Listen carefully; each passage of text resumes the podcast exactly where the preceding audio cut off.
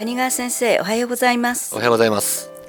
先週に引き続き今回も順天堂大学大学院医学研究科公衆衛生学教授谷川武先生にお越しいただきました。谷川先生どうぞよろしくお願いいたします。よろしくお願いいたします。今週は睡眠時無呼吸症候群だと例えば朝起きた時とかそれから日中にどんな症状が出るのかそれについてお聞きしたいと思います。はい、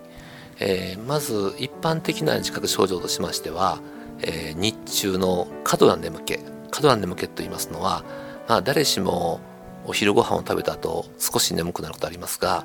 まあ、その時間帯に居眠りをしてしまう。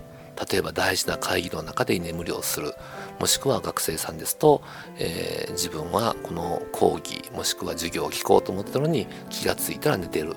あ、そういう居眠り。さらに、えー、集中力の低下。で、まあ、場合によってはそれが交通事故の原因となるような、えー、一瞬の、えー、居眠り、まあ、そういうことも症状として現れるようになります。これ実はですね強い眠気だけじゃないのが問題なんです。例えばこれが強い眠気っていうだけであるとですね、はい、まあ、みんなその眠気に対してカフェインを摂取する。コーヒーとか紅茶とか緑茶。もしくは、えガムを噛むとかまた仮眠を取るとかってことで、えー、まあ、そういう居眠りを避けることができます。ところが一番この問題なのは眠気がないままに居眠りに陥ってしまう。これが一番怖いこの、えー、無呼吸症候群の、えー、まあ、症状と言えるかどうか分かりませんけども、えー、気が付いたら寝ていた。でこれなかなかですね一般の、はい、え方々特にあの法律関係の方々に分かっていただけなかったんですが、はい、やはりいくつかの事例の中で、えー、自分はまだ赤信号まで、えー、間があると。もうちょっとしたらブレーキを踏もうと思ってて気が付いたら目の前に人がいたとかですね。そういう事例が結構あることが分かりました。それは非常に怖いことですね、はい、でまあそういうのがですねなかなか理解されないために赤信号をことさら無視したんじゃないかというような疑いをかれたりとか、はいまあ、あの本当は眠気があったのに、えー、運転をしていたという運転中止義務違反に問われる方々もおられます。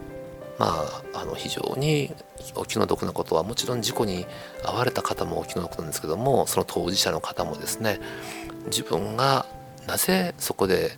えー、意識を急に失ったかがわからないという、まあ、そういう方々もおられるのが事実です。そうですか。なぜ自覚症状がなくて、急に眠りに落ちるっていうことが起こるんでしょうか、はい、これはあの非常に大事なご質問でして、はい、一般に眠気があるから居眠りするっていうのは、はい、えー、普通の方のそうですね、えー、ところが人間というのはですね例えば今日徹夜で麻雀をしたとか徹夜で仕事をした。翌日はおそらくすごく眠たいと思うんですね。ところが今日も明日も明後日も忙しくて本当だったら7時間8時間寝たいんだけども6時間しか寝てない。もしくは5時間しか寝てない、まあ、こういうことがあのよくあると思うんですが、はい、そういう無呼吸に限らず睡眠不足状態が慢性的に続いた場合だんだんと自覚症状としての眠気が薄れてきてしかしながら脳はもう眠たくてしょうがないわけですから本人の意思にかかわらず数秒から数十秒寝てしまう。まあ要するに目を開けたまま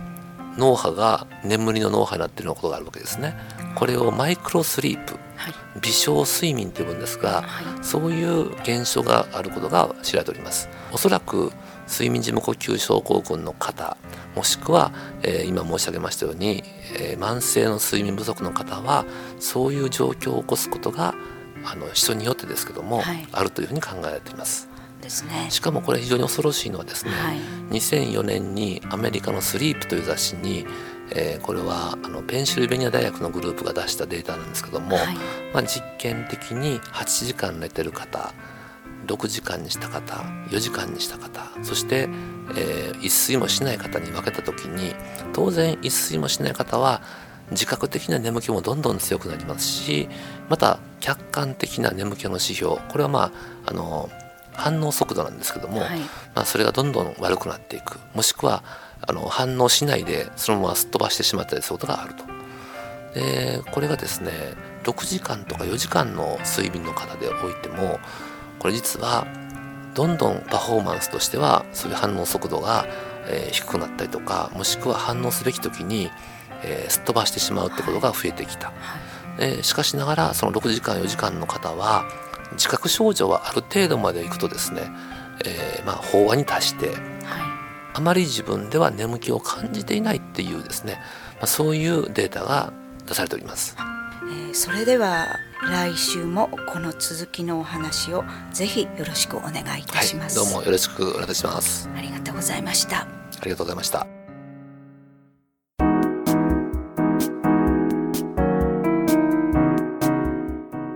さてここからはパシーマファンクラブのコーナーです。このコーナーではキルトケットのパシーマをご愛用の方々からいただいたメッセージをご紹介していきます。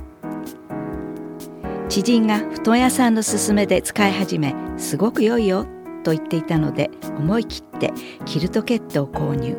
寒いかと思ったらあったかくてびっくり。目覚めもとてもよくって本当に買ってよかったと思います。メッセージありがとうございます。パシーマの社長架橋さんからはありがとうございます。買っていただいて本当に良かったと私たちも思います。というコメントをいただきました。次のメッセージです。今回は子どもたちに贈り物としてパシーマ上下を買いました。洗濯が楽ですぐ乾くのでとてもいいですね。というメッセージです。ありがとうございます。パシーマの社長架橋さんからは洗濯が楽ですぐ乾くのが取り柄です。お子さんたちに喜んでいただけるのは嬉しいですね。ありがとうございます。というコメントをいただいています。以上パシーマファンクラブのコーナーでした。免疫力は深い眠りから。くるまれて眠るとすっごく優しい肌触りで気軽に洗えて清潔だし使ってみたらわかるから。抜群の吸水性と肌触りガーゼと脱脂綿のキルトケットパシーマ。詳しくはフリーダイヤル0120-28-8410 0120-28-8410